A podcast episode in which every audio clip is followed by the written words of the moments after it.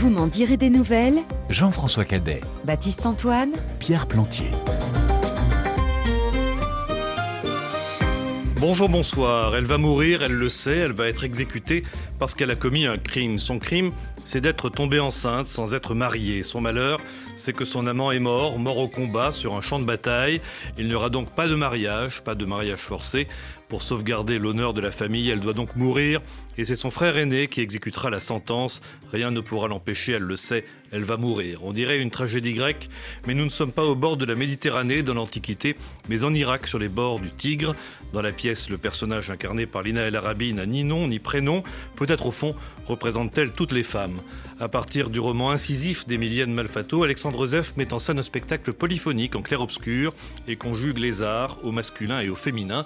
Que sur toi se lamente le tigre est à l'affiche du théâtre de la tempête jusqu'au 11 février et vous m'en direz des nouvelles.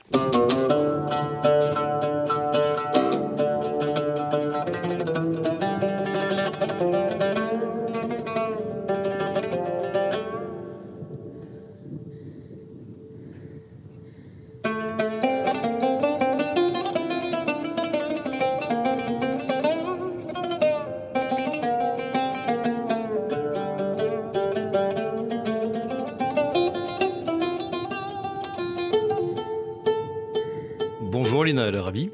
Bonjour. Bonjour Alexandre Zef. Bonjour. La dernière fois que vous êtes venu dans cette émission, Alexandre Zef, c'était pour une autre adaptation d'un, d'un roman, ancré lui aussi dans la violence du monde contemporain, un texte de Natacha Apana, Tropique de la violence. Pour vous, le roman, singulièrement le roman d'actualité, c'est un bon vecteur de théâtre? Bah, c'est vrai que c'est un matériau qui me permet d'expérimenter la forme, puisqu'elle n'est pas déjà théâtrale à l'origine. Ça me permet de, de transposer, euh, de déterritorialiser, euh, comme dirait Gilles Deleuze, le, le- le texte pour en faire autre chose, et là en l'occurrence du, du spectacle. Comment avez-vous découvert le roman euh, d'Emilienne Malfato qui a reçu le, le Goncourt du premier roman en, en 2021 d'ailleurs? Ouais. Je l'ai découvert euh, quand il était en fait sur la liste des cinq euh, romans en liste pour le, le prix Goncourt du, du premier roman. Donc j'étais curieux de, de- de- de- de découvrir ce livre quand j'ai lu le, pitch. Et donc j'ai- lu ce roman et ça m'a tout de suite euh, impressionné, impressionné par son écriture euh, aussi, euh, aussi précise que concise, euh, aussi lyrique que, que très simple.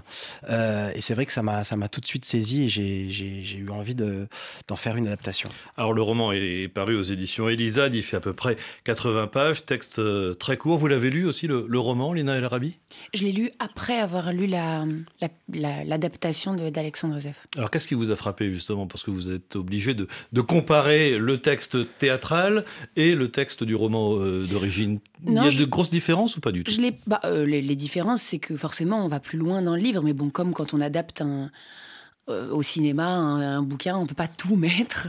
Et puis c'est un choix de, de mise en scène aussi qu'a fait Alexandre, de, de, de choisir ce qu'il voulait mettre aussi, parce que comme c'est un spectacle où il y a beaucoup de choses, euh, il y a de la danse, du chant, de, on peut, de, tout mettre, ça aurait fait un spectacle de 5h30, je pense.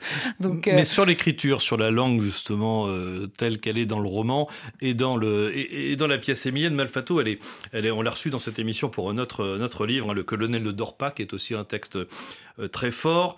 Euh, et elle est, elle est romancière, mais elle est journaliste aussi. Elle est photojournaliste hein, euh, d'origine. Elle a même reçu le prestigieux prix Albert Londres hein, du du journalisme en 2021, donc la même année que la sortie du du livre dont il est question euh, aujourd'hui. Albert Londres qui expliquait que son métier c'était de porter la plume dans la plaie. Est-ce que c'est une expression qui, qui correspond à l'écriture romanesque d'Emilienne Malfato et à l'écriture d'Alexandre Zef, euh, Lina El Arabi?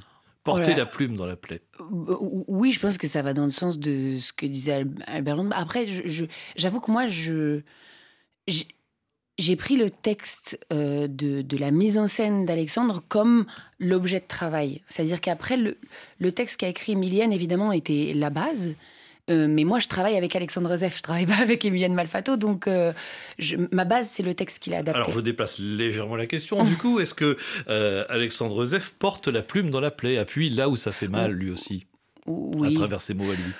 Oui, oui, parce qu'il parle de sujets dont on parle assez peu, pour le coup. Le crime d'honneur, euh, on en parle assez peu, en fait. Donc oui, il, il parle de, sujets euh, dont il est douloureux de parler, mais il faut que certains le fassent et lui, il le fait. Alors, vous, disiez tout à l'heure, Alexandre Zef, vous parliez de l'écriture justement d'Emilienne Malfato, ce côté très, très précis, très, très incisif, euh, lyrique un peu, mais vraiment profondément ancré dans le réel. Euh, pour l'adaptation, vous avez essayé justement de conserver cette facture-là ou vous l'avez au contraire modifiée pour les besoins de la scène? Non, j'ai voulu conserver, même je dirais l'amplifier. Euh, c'est-à-dire, euh, à partir du moment où, c'est ce que j'ai ressenti moi à la lecture, en partant de cette matière de texte, j'ai essayé de la transposer comme je l'avais ressenti sur scène, donc de la, traduire dans un langage scénique, euh, mais de, partir vraiment de, de la sensation de l'écriture. Moi, j'ai essayé de transposer vraiment l'écriture sur la scène avec aussi ce côté choral, qui est aussi un élément, euh, un élément clé du, livre, ce côté, ce côté fragmentaire. On a l'impression, quand on regarde le spectacle, euh, d'une sorte de, de, tableau successif, euh, presque de, de livre d'images, de portfolio, puisqu'elle est photojournaliste à la base.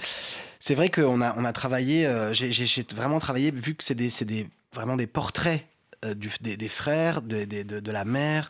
Euh, j'ai vraiment essayé de, mettre en valeur chaque personnage, chaque parole. Et donc, euh, oui, ça donne effectivement, comme j'ai essayé de soigner un maximum l'image euh, sur chaque personnage, c'est vrai qu'il que, y a, un, y a un, disons, un choix de faire, euh, de, mettre en, avant et de porter au maximum euh, chaque personne et chaque parole, donc, donc de, les, de, les, de les rendre les plus, les plus puissantes possibles. La couleur de, de ce texte, Alexandre Zef, et donc la couleur du spectacle, c'était forcément le noir c'est parce que là, c'est là où on voit la lumière pour moi. C'est dans le noir qu'on peut, qu'on peut se rendre compte euh, de, la, de la puissance, de ce qui brille, de, de ce qui vit encore, de ce qui veut vivre. Euh, c'est vrai que en partant du noir, euh, c'est là où pour moi on, peut mettre en valeur quelque part le, ce, ce, désir de lumière. Donc c'est vrai que c'est pour moi quelque chose qui m'inspire.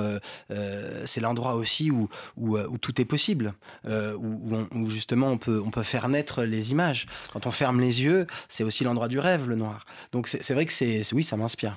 Alors, la Camara Obscura, c'est donc le nom de votre, de votre compagnie, la, la, Chambre Noire. Donc un écrin noir hein, sur, euh, euh, dans, la, dans, la grande salle du théâtre de la Tempête. Un écrin noir, mais aussi un écran noir, puisque l'essentiel du spectacle se passe derrière un, un tulle, donc un tulle noir, euh, transparent. Pourquoi est-ce que vous avez souhaité mettre une barrière transparente, certes, mais aussi une barrière quand même entre le public et les artistes alors ce tulle, euh, tout dépend de où on est placé dans la salle, forcément, on n'a pas la même impression, mais comme vous dites, il est surtout transparent pour moi, il me permet de créer une profondeur et de mettre de l'image euh, devant les acteurs et aussi derrière et de créer de la profondeur de champ. Donc c'est avant tout, euh, surtout pour, pour pouvoir créer un visuel qui, qui est comme une en surimpression entre les acteurs présents sur scène et là, en l'occurrence, le dessin de Nadia Naclé. Est-ce que jouer derrière un tulle, ça change quelque chose pour une comédienne, euh, Nadia euh, Lina El Arabi ou, Oui, moi, moi j'avais, j'avais jamais. C'est vrai qu'on parle souvent de quatrième mur. Oui, mais bah oui, oui. là, il y, a un tulle. Voilà, mais, il n'est pas tout le temps là, le tulle. Et du coup, c'est vrai que il est là et quand, quand tout à coup il, disparaît, il y a, ça crée quelque chose de, particulier chez le spectateur et chez les acteurs où tout à coup euh, euh, on, est, on est avec eux, on est vraiment avec eux puisqu'il y a eu avant euh, cette, cette barrière, comme on dit. Mais oui, c'est particulier. Et la première voix que l'on entend dans le spectacle, le premier visage que l'on distingue dans le noir et derrière le tulle, c'est celui de Lina El Arabi. La mort est en moi. Elle est venue avec la vie. Elle va arriver tout à l'heure. Au coucher du soleil, j'entendrai son pas un peu lourd, son pas un peu désaxé, un peu boiteux. Puis la porte au bout du couloir s'ouvrira. Et la mort entrera. الموت بداخلي الحياة مع الحياة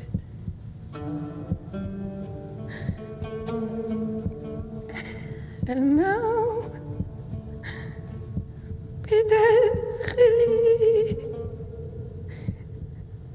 جاء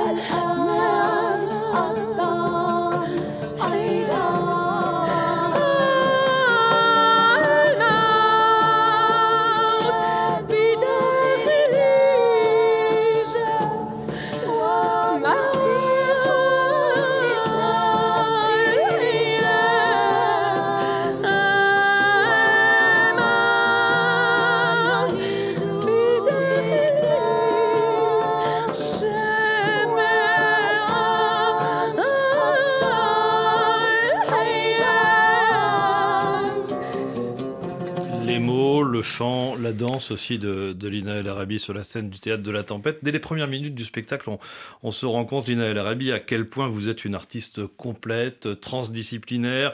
Avant d'être comédienne, vous avez fait de la danse, de la danse classique, c'est ça?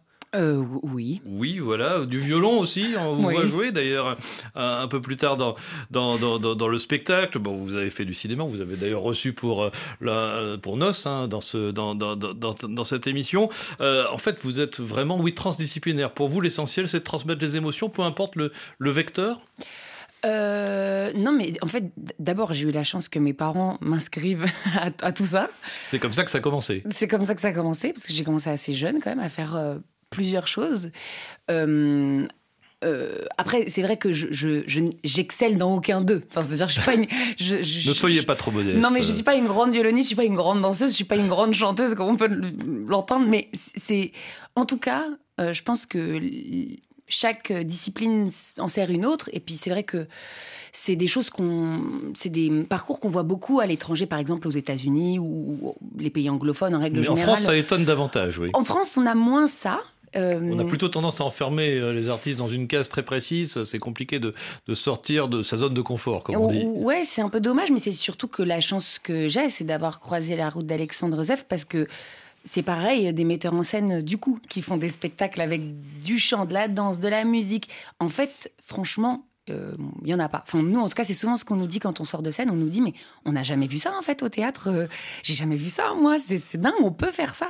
Et donc ça permet d'explorer de, nouvelles facettes de, de, de, votre talent et la transdisciplinarité, c'est aussi vraiment un élément euh, fondamental de votre travail, euh, Alexandre. Vous y tenez, quoi. Pas question de vous cantonner à un- une seule discipline artistique. Bah, c'est un élan, c'est un élan, un mouvement intérieur. C'est ce que moi je ressens euh, quand j'ai envie de créer. J'ai envie d'utiliser les outils et les, arts, donc euh, qui me semblent être euh, les plus justes pour pour parler de tel ou tel sujet. Et c'est vrai que pour moi c'est extraordinaire de pouvoir travailler avec Lina El Arabi, qui avec toute sa, sa modestie est quand même une chanteuse. moi je trouve voilà qui, qui bouleverse et qui touche profondément. Elle elle joue du violon comme ça sans, je veux dire au milieu de, la, pièce, elle sort le violon. Elle joue magnifiquement. oui. Euh, voilà, c'est quand même assez exceptionnel. Et c'est vrai que ce genre de projet ne peut exister que euh, aussi avec euh, par la rencontre d'artistes comme euh, Lina El Arabi, qui euh, en plus d'avoir une sensibilité euh, et une finesse dans, dans, dans son jeu, euh, peut effectivement déployer euh, le chant, euh, euh, une, une figure euh, tragique, euh, et puis et puis et puis dans, dans son corps, dans la danse. Enfin voilà, c'est vrai que c'est une grande chance de pouvoir travailler avec Lina El Arabi. Vous avez travaillé avec un chorégraphe, justement, pour, euh, pour la dimension danse Le, le- en fait, le, le danseur euh, Mahmoud Vito, qui est dans la pièce qui joue euh, Mohamed, donc l'amoureux euh, qui meurt au combat, euh, il est également chorégraphe, et donc c'est lui qui a chorégraphié euh, euh, la pièce. Alors, vous jouez en français, vous jouez en arabe, vous chantez aussi en, en- en arabe. Vous êtes parfaitement bilingue, euh, Lina El Arabi Vous êtes aussi à l'aise dans une langue que dans l'autre? Non, non, je, je vais pas vous. je- non, non, non. Je... Moi, en plus, c'est c'est même pas le même arabe, parce que vous savez, il y a beaucoup d'arabes. Bien sûr, Enfin, beaucoup d'arabes, je veux dire différents. le- Je parle de langue. oui. de langue. Euh, et en fait, moi, mes parents, ils sont. Moi, mes parents, ils sont marocains. Donc, euh, je, je comprends parfaitement bien et je parle un peu le dialecte marocain. Et donc là, pour le spectacle, c'est pas l'arabe que vous avez l'habitude non. D'entendre ou d'utiliser dans votre vie. Non, c'est là, c'est de l'irakien. D'accord. Donc là, vous avez appris phonétiquement Comment ça s'est non, non, passé non, parce qu'en réalité, il y a quand même des bases. Moi, en plus, j'ai fait un petit peu d'arabe littéraire quand j'étais plus jeune, donc je le lis, je l'écris, et donc je comprends un petit peu par-ci par-là l'irakien, je comprends l'idée, mais euh, mais c'est pas exactement le- la, la même langue, quoi. Parce que pour faire vivre et pour faire passer les émotions dans Oui. une langue que l'on ne maîtrise pas complètement, on se dit ça ne pas être, ça doit pas être évident. J'avais des bases qui m'ont bien aidé, c'est-à-dire la prononciation déjà, qui est euh, Oui. vraiment la base. Oui, c'est un fil à la patte en moins, oui. Et voilà. Et, et puis la compréhension, si, si, je, je comprends ce que je dis quand même au moment où je le dis, Bon, il important. n'y a, pas que Lina El Arabi, il y a d'autres euh, artistes, d'autres comédiens s'expriment aussi en, en arabe dans de courts passages. Alors parfois c'est traduit hein, sur, euh, sur, sur le tulle écran, on va dire, au début, de, au début de la scène. Parfois non. Euh, C'était indispensable d'avoir justement aussi cette pluralité non seulement de discipline mais aussi de langue dans un spectacle comme celui-ci, Alexandre Joseph. Il me semblait essentiel de, de- de faire vivre euh, le dialecte irakien à un moment dans le spectacle. Par, euh, par le texte, là, par la parole de Mahmoud Vito, effectivement, euh, le, jeune l'amoureux qui, meurt, mais également par le chant, parce que c'est après, c'est vraiment euh, des choix esthétiques euh, et, sensibles, parce que moi, je trouve cette langue sublime. Ça, elle me touche par son, par son histoire aussi, mais par sa musicalité. et c'est vrai que c'était, ça me semblait essentiel que ça puisse exister dans le spectacle. C'est pour ça aussi que je me suis entouré d'un compositeur oudiste, Grégory D'Argent, qui, qui, qui, a, qui, a, écrit la musique entièrement originale du spectacle, et donc aussi les chants, accompagné de Wassim Halal, qui est percussionniste et qui donc joue avec lui. Donc c'est vrai que ça me semblait euh, à la fois un choix esthétique euh, musical et en même temps euh, par rapport à, ce qu'on raconte euh, aussi euh, un endroit important de faire entendre la langue. Alors la langue, le, le corps, les mots, la, la, la danse, le, le, chant.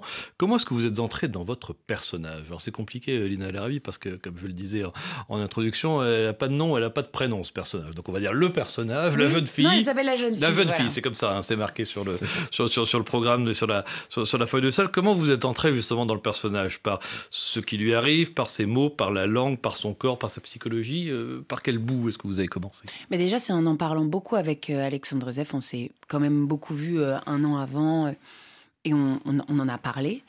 Après, moi, je me relie à des choses euh, assez basiques. On a à peu près le même âge, je pense. En tout cas, je me suis imaginé qu'on avait à peu près le même âge. On est deux jeunes filles qui vivent dans la même époque. Euh, en fait, il y a beaucoup de choses qui nous lient. Euh, je suis aussi une grande amoureuse. Euh, J'aime aussi ma famille et parfois il se passe des choses contre lesquelles j'ai envie de me rebeller, mais c'est plus compliqué que ce qui n'y paraît. En fait, en fait, on a toutes beaucoup de points communs avec cette jeune fille.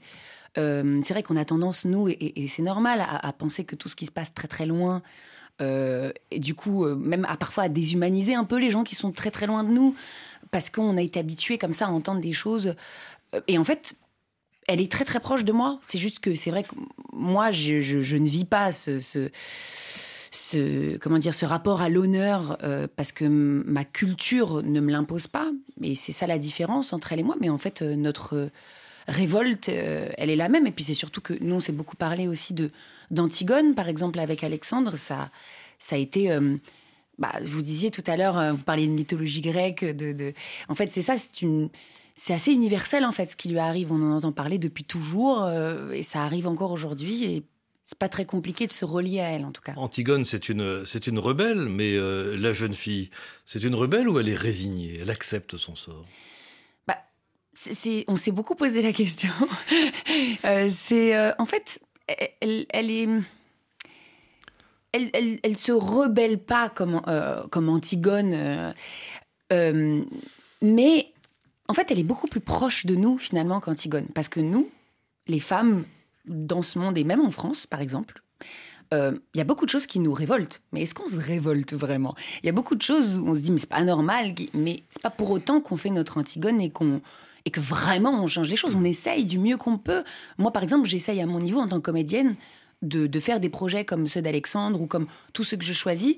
Et c'est ma manière de me rebeller. Mais elle, sa manière de se rebeller à ce moment-là, bah, c'est de parler en fait. Et c'est que des gens, euh, c'est que 220 personnes à la tempête tous les soirs viennent la voir et du coup entendre son histoire. Et c'est une manière de se rebeller aussi. Que sur toi se lamente le tigre, c'est le nom de ce spectacle à l'affiche du théâtre de la tempête. Nous naissons dans le sang. Nous devenons femmes dans le sang. Nous enfantons dans le sang. Et tout à l'heure, le sang aussi. Comme si la terre n'en avait pas assez de boire le sang des femmes. Longtemps au bord du fleuve, j'ai attendu de voir l'eau devenir rouge.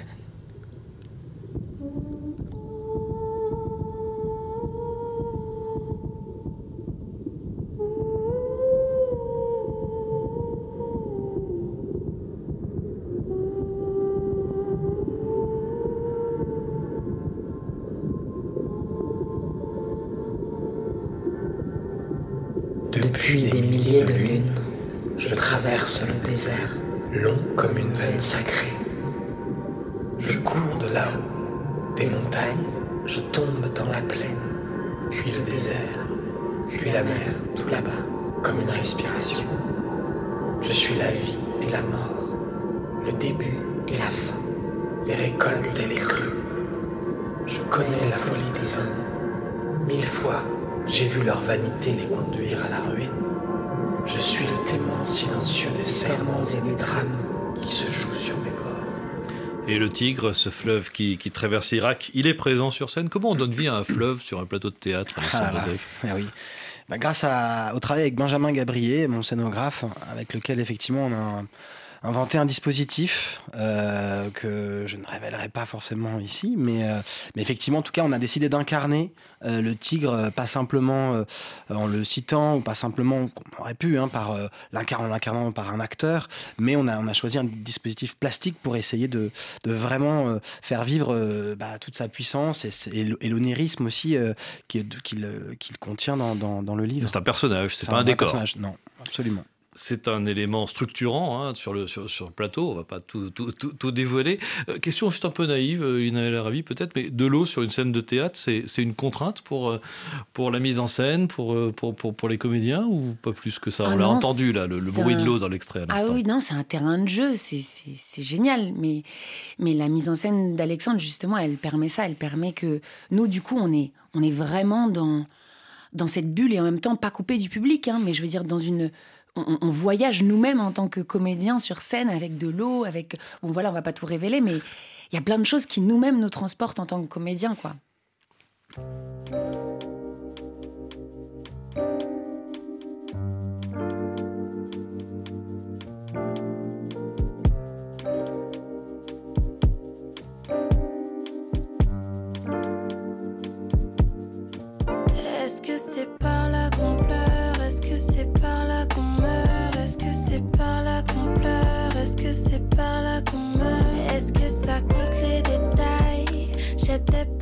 Est-ce que quand on plonge on côtoie enfin le calme? J'ai gratté sur le mur et j'ai gratté sur ma peau. Je n'ai pas su comment pas te noyer dans mes défauts. Et si c'est par là la peur.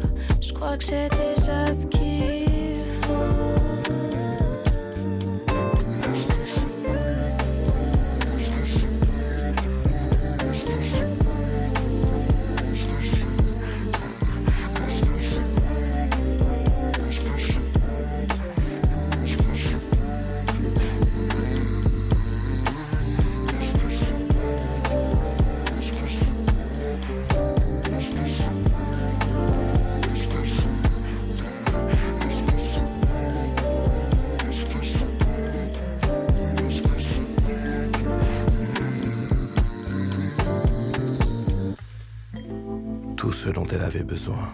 c'était du réconfort.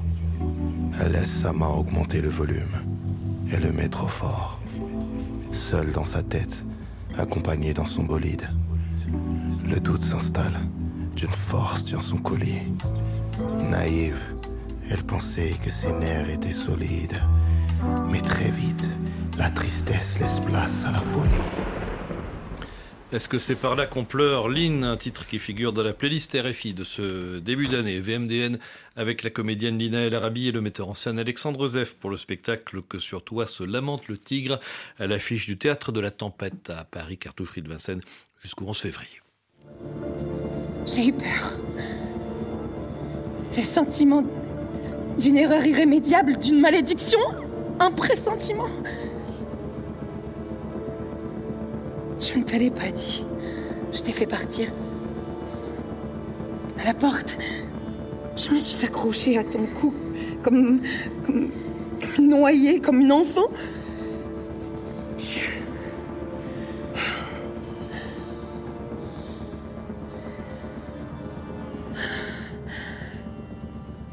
J'avais peur.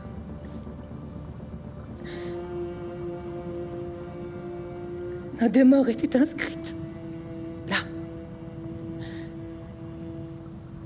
Senti mon sang et, et ton sperme sur mes cuisses. Le sang et le lait. La vie. Et la mort. Et quand l'amant laisse le fruit de l'amour dans le ventre de celle qui n'est pas sa femme et qui euh, part mourir sur le, sur le champ de bataille, il n'est plus question de mariage pour sauver l'honneur de la famille. Il faut alors que le sang coule. C'est ce qu'on appelle le crime d'honneur et que l'on retrouve en Irak comme dans la pièce, mais pas seulement. Marjorie Bertin nous en dit plus. On estime que 15 à 20 000 femmes sont assassinées chaque année dans le monde, victimes de crimes d'honneur. Des meurtres notamment perpétrés en Irak et au Kurdistan irakien. D'après la poétesse et chercheuse kurdo-britannique Nazan Beguirani, professeure invitée à Sciences Po Paris, où elle enseigne la violence sexiste et sexuelle dans les zones de conflit, ce type de féminicide n'est pas le fruit d'un pays en particulier. Les crimes d'honneur sont ancrés dans le système patriarcal qui est universel et n'est pas spécifique à un pays ni à une religion ou culture particulière. C'est important de le dire. À travers ces crimes, les hommes cherchent à contrôler le corps et la sexualité des femmes. S'il est pratiqué au nom d'honneur au Kurdistan, il porte le nom des crimes de passion en France ou dans d'autres pays occidentaux. Et comme ces crimes portent des spécificités historiques, les pays qui ont connu les conflits et les guerres sont plus marqués par cette pratique. Le nombre de victimes de crimes d'honneur est très difficile à déterminer avec précision en Irak. Depuis plus de 30 ans, l'ONG Wadi y lutte pour les droits des femmes.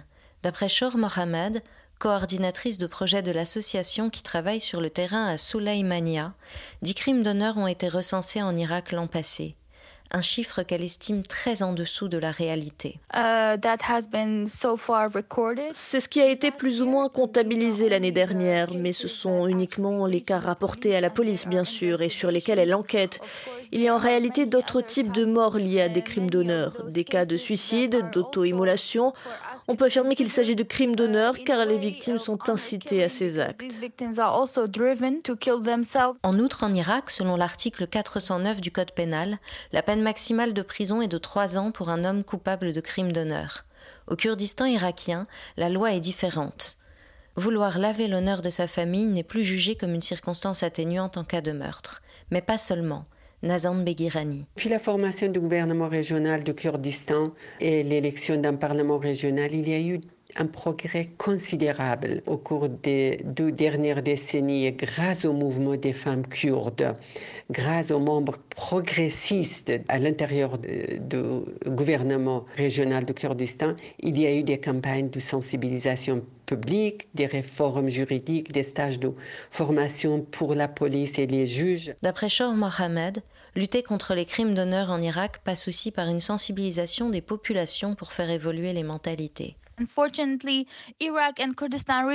Malheureusement, l'Irak et la région du Kurdistan irakien sont à deux niveaux différents. Je suis basée au Kurdistan irakien et nous avons une loi contre les violences domestiques. En Irak, c'est très différent. Il n'y a aucune loi qui s'en approche pour des raisons culturelles et religieuses. Ils considèrent que la loi n'a pas à franchir la frontière de la famille, que c'est la responsabilité des hommes et qu'ils ont le droit de discipliner leur famille comme ils le trouvent approprié.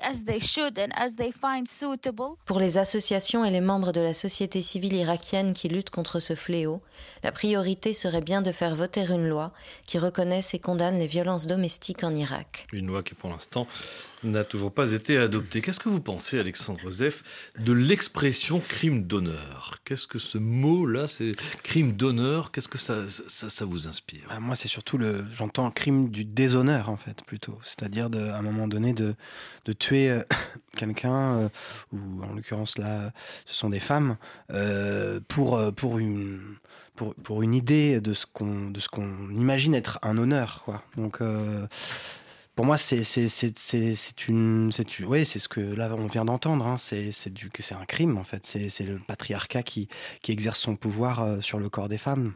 Lina El Arabi. C'était, je vous remercie d'avoir, euh, enfin vous et cette journaliste pour, euh, ce, j'ai trouvé ça hyper intéressant. Marjorie Bertin. Marjorie, ben merci Marjorie, euh, c'était très intéressant. Non mais euh, c'est vrai que nous, la notion d'honneur, euh, pour beaucoup en Occident, on, l'utilise un peu à tort et à travers, et puis on ne sait pas trop, c'est pas trop ce que ça veut dire. Et puis pour certaines cultures, c'est vrai que ça va au-dessus de tout, quoi. Ça va au-dessus même de l'amour. Faut pas oublier qu'il y a beaucoup d'amour. Par exemple, nous, dans notre histoire, il y a énormément d'amour dans cette famille. Le frère, c'est pas, pas manichéen. Le frère qui tue sa sœur, il n'est pas fondamentalement méchant, c'est pas un monstre. Hein, il, se sent obligé de le faire. Mais la, jeune fille que, que, vous incarnez, est-ce qu'elle a l'impression d'avoir souillé l'honneur de, de, la famille? Elle se sent coupable ou pas? Non. Non, je pense pas qu'elle se sente coupable parce qu'en fait, euh, il n'y a rien de plus pur euh, que d'aimer quelqu'un et de faire l'amour avec la personne qu'on aime. Franchement, euh, c'est juste que dans, dans ces questions d'honneur, en fait, la chose la plus intime qui est faire l'amour avec quelqu'un devient une histoire de de société devient une histoire de, comme dit le personnage d'Amir, de quartier. Tout à coup, c'est l'histoire de tout le quartier, de toute la ville, de, de la rue, de tout le monde. Tout le monde va, va, va avoir son avis à donner sur le fait qu'elle ait fait l'amour avec quelqu'un. Alors Amir, c'est le, c'est le frère aîné, c'est celui qui, qui endosse la responsabilité de tuer au nom de la tradition, au nom de l'honneur, justement, au, au, nom du père aussi, hein, puisque le, le père n'est plus de, de, de, de, ce monde. Amir, il, le vit justement comme un honneur ou il le vit comme une tragédie euh, Alexandre Zef? Parce qu'effectivement, c'est pas un personnage monolithique, hein, comme le disait Ina Arabi à l'instant. C'est toute la complexité de ce personnage euh, interprété par Nadir El Arabi, qui est le frère de, Lina d'ailleurs, euh, le véritable frère de Lina. Et donc, voilà, nous on a travaillé pour montrer, et puis c'est écrit dans le texte très clairement, à quel point il en souffre il considère que c'est son devoir. On est vraiment dans la tragédie grecque. On est dans la tragédie absolue, hein. parce qu'il le dit, il va, il va mourir un peu en tuant. Euh, il a survécu à la, guerre et pour autant, il va, il va en mourir de tuer sa sœur. Donc euh, évidemment, il, est, prisonnier euh, bah, de, de, son, de sa propre histoire, hein, de sa tradition, de cette tradition qu'il va devoir perpétrer. Et en même temps, il y a toujours quand même à l'intérieur de cette écriture que je trouve magnifique d'Emilienne Malfato, c'est qu'il le dit, mon bras ne tremblera pas, tremblera-t-il? C'est-à-dire qu'il y a toujours ce doute. Est-ce qu'il va là-dessus? Parce que vous, vous, avez présenté le, le, spectacle, enfin, le spectacle et l'histoire comme, comme, comme même, même, ou même Lina comme quelque chose qui, qui, qui, qui, qui sera inéluctable. Euh, fatal. Fatal. Euh, moi, ce que je trouve intéressant dans le texte, c'est que, que Émilienne ne, ne, ne, termine pas euh, le roman par la mort concrète. Enfin, on ne la voit pas mourir. donc, il y a quand même, à un moment donné, cette parole euh, de, cette jeune fille qui euh, est peut-être euh, le premier pas pour pouvoir, en tous les cas, changer quelque chose, en tout cas s'interroger. et ça, c'est une force. Et cette rébellion, elle est là pour moi. Elle est dans, dans l'expression de la parole, de dire en fait. Et on le sait aujourd'hui d'autant plus à quel point il est important que, que, que, les femmes notamment prennent la parole. Et là, pour moi, Emilienne Malfato, elle donne la parole à cette jeune femme, à cette jeune fille en Irak, pour dire ce qui lui arrive. Et ça, déjà, c'est un combat. Ça déjà, c'est la première chose qui peut permettre le changement, la parole. Amir, incarné donc sur la scène du théâtre de la tempête par Nadir El Arabi. Je suis le frère. Celui par qui la mort arrive.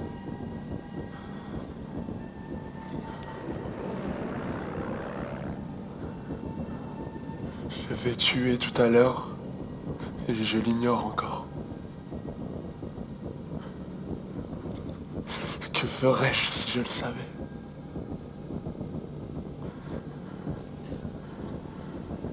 Je vais tuer tout à l'heure et je penserai que je n'ai pas le choix. Sa vie ou notre honneur à tous? Sa vie ou notre honneur à tous, dit Amir, le, grand frère donc de la, de la jeune fille, le grand frère de votre personnage, Ina El Arabi, et donc votre frère dans, dans, dans, dans, la vie, euh, c'est le grand ou c'est le petit frère? Ah, c'est le grand. Bon, d'accord, donc c'est exactement comme, c'est exactement comme dans le, dans le spectacle. C'est exactement hein. pareil. Bon, dans, la vie, à votre connaissance, il ne projette pas de vous tuer, rassurez-nous. Non, parce que c'est. Non. Non, bon, très bien. vous êtes tous des artistes dans la famille?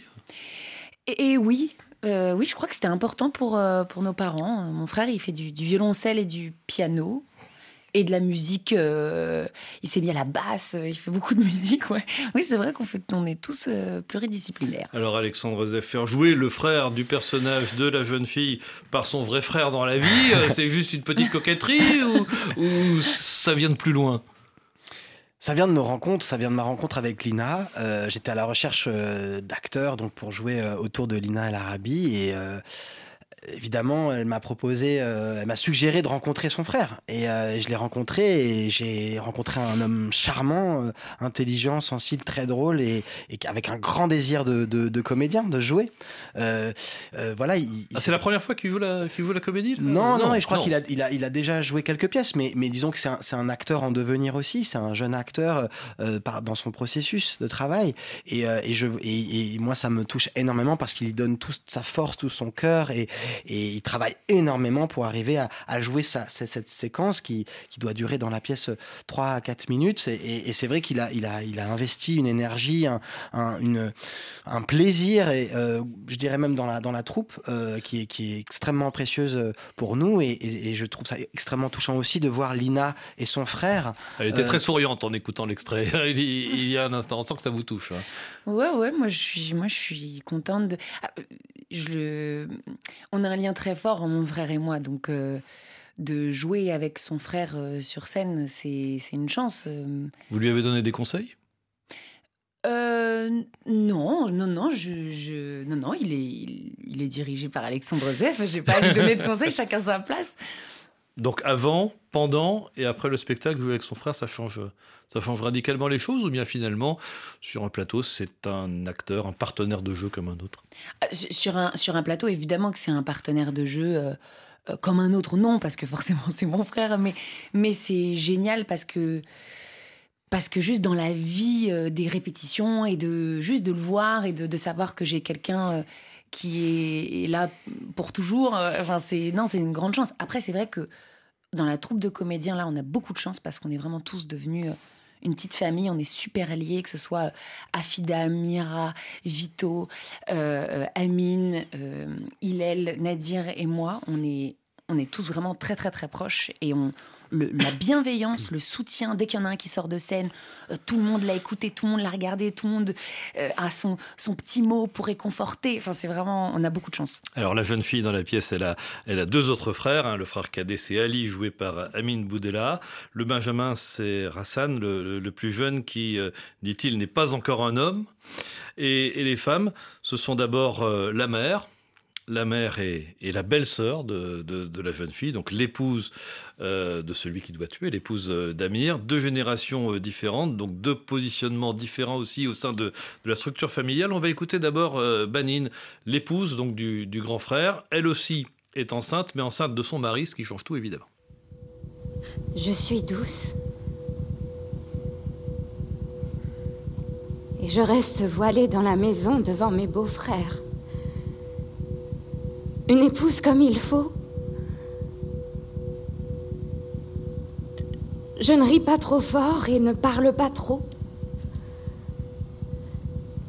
Je ne questionne pas. Ne bouscule pas, j'accepte. Ma condition, je n'imagine pas qu'une autre vie est possible.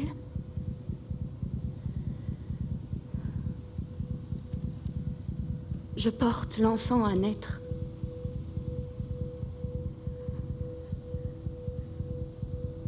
Celui qui naîtra. Je suis celle qui vivra. Je suis peut-être la plus heureuse de tous. C'est Miraz Bib hein, qui incarne euh, le personnage de, de, Banine. Euh, pour vous, euh, Lina El Arabi, Banine et, et la jeune fille jouent une sorte de duel à, à fleuret moucheté tout au long de la pièce. On, peut dire ça comme ça. Il y a deux visions euh, antagonistes qui s'affrontent avec euh, du respect, avec une forme euh, d'affection, mais c'est tout de même un duel. C'est un duel, c'est un duel qu'elles n'ont pas choisi. C'est encore une fois des hommes qui ont décidé qu'elles seraient en duel en fait. Et le, personnage de Banine, il est, magnifique et, surtout Miraz Bib le joue magnifiquement bien parce que il a cette, cette chose. euh, qui fait qu'en fait, elle est beaucoup plus proche aussi de nous que ce qu'on pense. Elle est, elle, comme elle dit, moi, j'accepte juste les règles, en fait. Et, et tout le monde devrait faire ainsi, comme ça, au moins, tout le monde pourrait vivre en société. Et, et ce qui est fort dans cette pièce, c'est qu'à chaque fois qu'on entend quelqu'un parler, on est un peu d'accord avec lui à la fin, alors qu'on se rend bien compte que, que c'est pas normal et qu'on devrait être que du côté de la jeune fille. Mais en fait, chacun, a tout le monde, a, tellement euh, toujours ses, propres raisons de faire ce qu'il fait et de penser ce qu'il pense, que que c'est nous-mêmes, en tant que spectateurs, en tout cas, enfin, c'est ce qu'on ce qu'on m'a dit, ce qu'on m'a rapporté, ça nous met euh, pendant les 1h15 de spectacle dans, une, dans nos propres contradictions. On se, on se demande finalement ce qu'on pense vraiment et ça, juste, ça montre qu'il n'y a pas de méchants, qu'il n'y a pas de gentils et qu'il y a juste des, des hommes qui décident pour euh, d'autres personnes. Voilà, et c'est aussi le cas quand on entend les mots de, de, de, la mère qui sont là aussi très forts. Hein. Alexandre Zef, c'est Afidatari qui, euh, qui les prononce, ces mots. c'est une femme qui, qui souffre cette maman? Ah oui, là, c'est sûr que c'est une femme qui a, qui a contenu euh, toute sa vie, euh, justement, comme Banine. Elle a, elle, a, elle a accepté sa condition, elle, reproduit avec sa fille ce que, comme elle le dit, comme ce que, sa mère lui a inculqué. Et euh, elle arrive au moment où, justement, ça, frotte et ça, et ça explose en elle. Euh, le moment où elle va devoir accepter que son propre fils tue sa propre fille. C'est-à-dire l'inimaginable, en fait. Je pense, euh, moi qui suis jeune papa, je, me rends bien compte à quel point ça doit être euh, une situation organique intolérable. Déchirante. totalement. Donc, au nom, encore une fois, de cet honneur, elle, elle, elle dit l'accepter. Et à nouveau, comme comme, euh, comme euh, Amir, mais en, questionnant quand même cette acceptation. Est-ce qu'elle va quand même peut-être euh, dire quelque chose ou, manifester un, quelque chose contre le fait qu'on tue sa fille?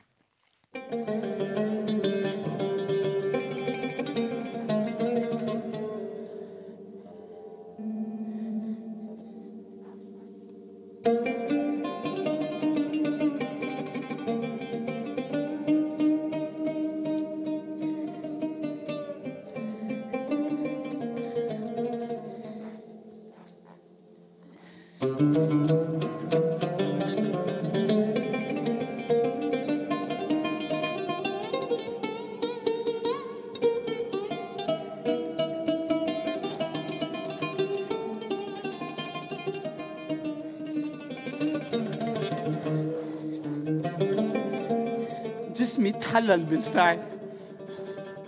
ولهسه بتذكر قوة ايدي وشلون كنت تشوفها بلمعة عيون البنات. لما كنا نحن الأولاد نسبح بالنهر الكبير ويا رشراش الفضة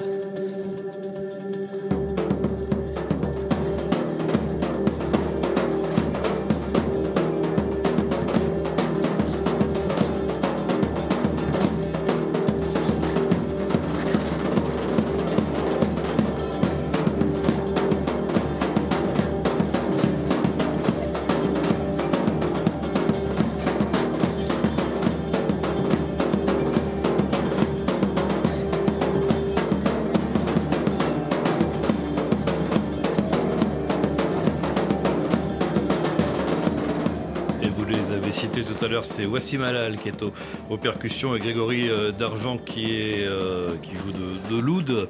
Euh, Alexandre Zev, Grégory D'Argent qui a composé donc la musique originale du, spectacle. Quelle consigne lui avez-vous donné cette musique D'ailleurs, il l'a composée avant, pendant le, travail en plateau. comment vous avez avancé la, musique et le jeu? Ça a été beaucoup beaucoup de travail et je lui ai donné beaucoup d'indications, effectivement, et parfois contradictoires. On a, on, a, on a, beaucoup cherché ensemble au fur et à mesure de la construction de, de, ce spectacle. Moi, je découvre, je découvre aussi euh, cette identité-là de musique. Euh, je, on souhaitait avoir justement, euh, ne pas rester dans une musique traditionnelle, bien sûr, mais au contraire de pouvoir jouer avec plein de sonorités.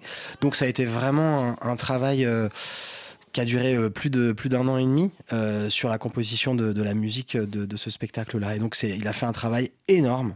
Euh, sur 1h15 euh, où il y a de la musique euh, quasiment non-stop pour arriver à, créer vraiment en, fonction de chaque séquence, chaque scène, ce qui nous semblait porter la parole. Alors il y a la musique, l'eau, les monologues, le chant, les corps qui bougent et qui dansent, euh, la vidéo, euh, le, film d'animation, euh, et il y a la fumée, il y a des effets de lumière qui sont absolument essentiels aussi. Ça fait beaucoup. Comment doser tout ça Comment faire en sorte que tous ces éléments de mise en scène extrêmement variés soulignent le texte, le mettent en valeur et ne le phagocytent pas Alexandre Zev, la frontière, on se dit, elle ne doit pas être simple à tutoyer. Je suis très gourmand.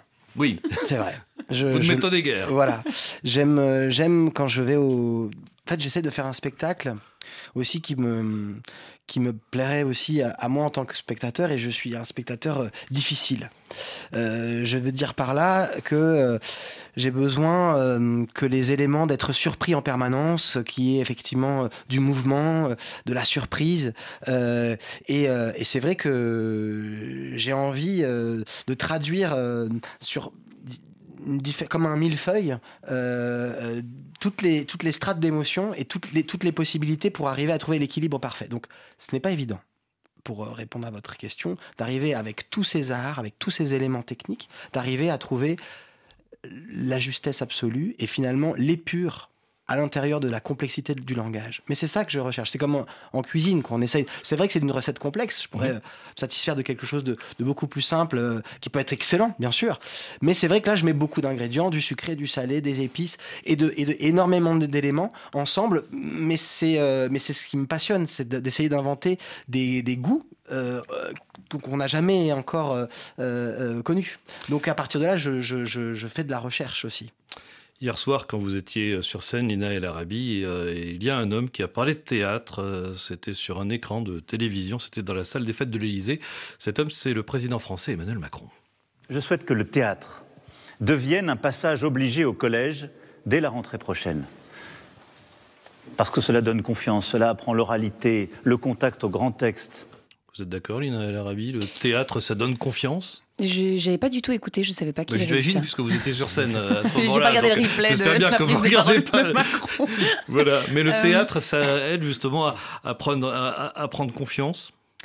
Le théâtre, euh, ça aide à prendre confiance, ça aide évidemment à prendre la parole devant des gens, ce qui, euh, ce- euh, comment dire, ce qui est demandé par beaucoup de métiers en règle générale. Euh, le théâtre, ça permet aussi de sortir de de sa pensée, de sa pensée qui parfois est une pensée unique. On s'enferme, surtout quand on est jeune, on aime bien avoir des certitudes, on a des pensées uniques et du coup. Le théâtre, ça permet aussi de, de, parfois dire des choses que nous, personnellement, on pense pas, ou alors euh, des choses qui sont euh, des paradoxes, euh, c'est vrai que le, théâtre, c'est super parce que c'est c'est le seul moment où on a le droit, entre guillemets, de mentir, mais, mais il faut absolument que les gens soient sûrs qu'on dit la vérité, donc il faut qu'on le pense réellement. Et en fait, ça nous oblige à avoir de l'empathie, tout simplement. Et je pense que c'est super que les jeunes apprennent l'empathie. Merci, merci beaucoup à, tous les deux, Lina El Arabi, Alexandre Zef, que sur toi se lamente le tigre. C'est au théâtre de la tempête jusqu'au 11 février. Dans un instant, le journal en français facile sur RFI. À demain et vous m'en direz des nouvelles.